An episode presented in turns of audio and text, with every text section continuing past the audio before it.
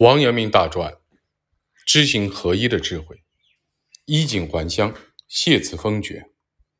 正德十六年八月，王阳明来到越地，九月回到余姚，和父亲海日翁，也就是龙山公重逢祭祖，然后拜访自己的出生地瑞云楼，对埋葬着自己胎衣的地方潸然泪下，因为。王阳明幼年丧母，他对自己不能奉养母亲感到悲伤。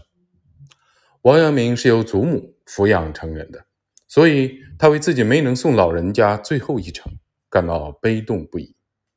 回家这段日子，王阳明每日和亲朋好友饮宴作乐，游山玩水，随处宣扬良知学。然而，乡里的故老大多因为过去的王阳明的行迹。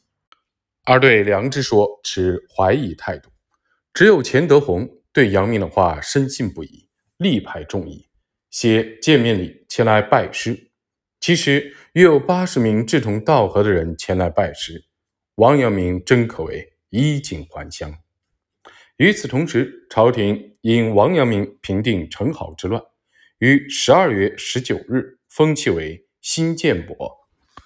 并下旨任命其为南京兵部尚书兼光禄大夫，柱国，每年可享禄米千担，追封王家三代及其妻室，并赐号券，令其传给子孙后代。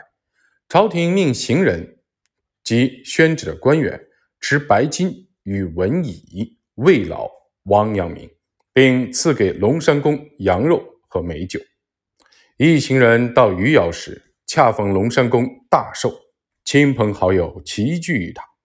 王阳明举杯祝老父长寿。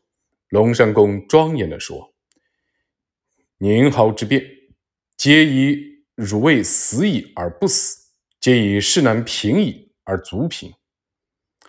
缠垢蓬心，祸及四发，前后两年，几乎之不免矣。天开日月。”险中随良，穷官高爵，滥冒封赏。父子复相见于堂，自非其幸于？然胜者衰之始，福者祸之基。虽以为幸，又以为惧也。王阳明听后，跪倒在地，说道：“大人之教，而所日夜切心者也。”众人不禁感叹：“虎父。”无犬子，而龙山公对王阳明的训诫也让众人叹服。嘉靖元年正月初十，王阳明上辞封爵普恩赏一张国典书，辞让新建伯这一爵位，却未被批准。王阳明辞退封爵的理由是什么呢？也许是尊奉了其父龙山公的训诫。这份训诫来自《周易》的智慧。而王阳明自己也非常喜爱这本书，另外，也许是怕招来朝廷重臣的嫉妒吧。关于这件事，东正堂大致做了如下的评论：王阳明提交了济公，上面记载了平定陈豪之乱中部下的显赫的功绩。朝中冒记王阳明的辅臣看到之后，对此加以评论删改，王阳明才认识到。自己独自享受封爵，从情理上是讲不通的。而且，虽然朝廷明年赐予岁俸一千担，官府却未将号券交给王阳明，也没有兑现岁俸。另有史书记载，济公所记载的立功的部下中，只有原吉安知府武文定真正得到了升职，其余人虽名义上升迁了。按理却被贬斥，后来甚至被罢免。那些冒记者实在是祸事匪浅。据说朝中首辅杨廷和也是冒记者之一。其他书上都说，因为王阳明只求教于王琼，根本不问候其他的阁老，阁老们对此也怀恨在心。编著《王阳明先生年谱》二卷的李作武。也注意到这一点，认为这是王阳明的失误之处。但是王阳明不可能完全不给阁老们写信，只是不像写给王琼的书信那样有十五封之多而已。王阳明全集中的《与当道书》便是一个例证，毕竟两者之间有亲疏的差别。关于上述的情况，年普三曾做了记述。在平定各地的贼匪和陈好之乱时，王阳明一直都是先与王琼协商，王琼给他提供方便，因此每次报捷时，王阳明都将首功归于兵部尚书王琼。宰辅杨廷和对此怀恨在心，为阻拦王阳明此次异地升迁，伙同他人将其提交给朝廷的记功内容加以删改。在上书中，王阳明说：“册中所载，可见之功耳。若夫帐下之事，或诈为兵袭以挠其禁止，或伪书反间以离其负心，或犯难走义而填于沟壑，或以忠报冤。”而构死狱中，有将士所不与之，不领所谓常例，幽魂所谓极谢者，非册中所能尽载。今于其可见之功，今有才削之，何以立效忠复义之事也？乃上书弃辞封爵。年普三又接着引用上书中的一段文字，王阳明如此痛批道：“仰。”莫大于刀天之功，罪莫大于掩人之善，恶莫深于习下之能，辱莫重于忘己之耻。四者备而获全，此臣之不敢受爵者，非以慈容也，必获焉而已。王阳明使用如此激烈的言辞，大概因为此时他已经深信良知，无所畏惧了。东正堂如此评分评价这封上书：阳明先生全考论考卷十二奏书公以二江西书。王阳明用四条理由讲明了自己辞退封爵的意向。其实关键在于第二和第三条，奖励没有惠及有功的上司与部下，自己没有理由独享功劳。虽然这也是事实。关键还在于霹雳了自己的至诚之心。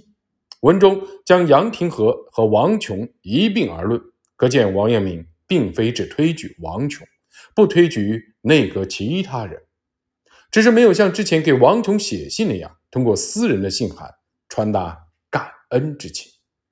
嘉靖元年二月十二日，王阳明之父龙山公病情突然加重，生命垂危。朝廷派使者来到王家，此时龙山公虽然重病缠身，却仍然吩咐王阳明等子弟以礼相迎。他说：“虽仓促，吾可以废礼。”听说已经准备好，他才瞑目而逝，享年七十七岁。此次朝廷派使者前来，是因为王阳明平定了陈好之乱，皇帝下旨追封其父龙山公、祖父竹轩公。曾祖父怀礼先生三公为新建伯。这道圣旨是正德十六年十二月十九日下的，为何晚了近两个月才到呢？那是因为宰辅杨廷和等人嫉妒王阳明，阻碍朝廷对其进行论功行赏。朝廷使者到来时，虽然龙山公已经去世，王阳明却不让家人哭泣。而是换上新的礼服、礼帽，腰中系身，令家人准备了葬礼用品。九月，王阳明将龙山公葬于石泉山。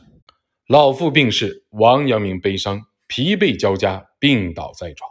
因为不能与远道而来的朋友会面，王阳明在墙上挂了一幅壁帖：“守人必列，无所知事。”且在忧病奄奄中，故凡四方同志之儒林者，皆不敢相见，或不得已而相见，亦不敢有所论说，各请归而求诸孔孟之训可矣。夫孔孟之训，朝如日月，凡支离决裂、似是而非者，皆亦说也。有之于圣人之学者，外孔孟之训而他求。是舍日月之明而息光于银烛之微也，不亦谬乎？有负远来之情，了此以谢，荒靡不次。七月十九日，吏部派人来通知说，这次请求辞退封爵未得到批准，于是王阳明上书再辞封爵普恩上一张国典书，再次请求辞退。然而又没有得到批准。为何王阳明两次辞退封爵呢？是因为平定陈豪之乱以后，王阳明上报自己将士的军功，朝廷明里予以褒奖，实际却没有全部的兑现。有的将士的功绩被删改，有的将士甚至受到处罚，有的将士被授予了有名无实的职位，或被任命为贤职，或被诬为不忠加以贬谪。那些和自己患难与共的将士，翘首期盼了将近三年。如果在此时不提出来，事情会越拖越久。如果自己不提供资料，讲述他们立功的事实，请求论功行赏，还有谁会这样做呢？他们全都忠心耿耿，国难当头，挺身而出。然而如今，只有自己享受封赏，其他人只能分一杯残羹冷炙。因此，王阳明才提交上书，再次辞退封爵。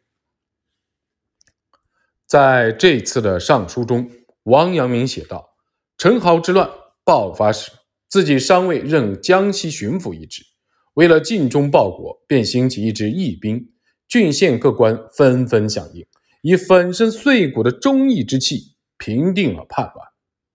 他们的功绩不但没有得到褒奖，反遭朝中奸臣谗言嫉妒。在这种情况下，自己不能独自享受恩典。”原文如此激烈，窃为陈好之变，时起仓卒，其气势张狂，机微临节，虽在数千里外，无不震撼失措。而况江西诸郡县，近切波床，触目皆贼兵，随处有贼党。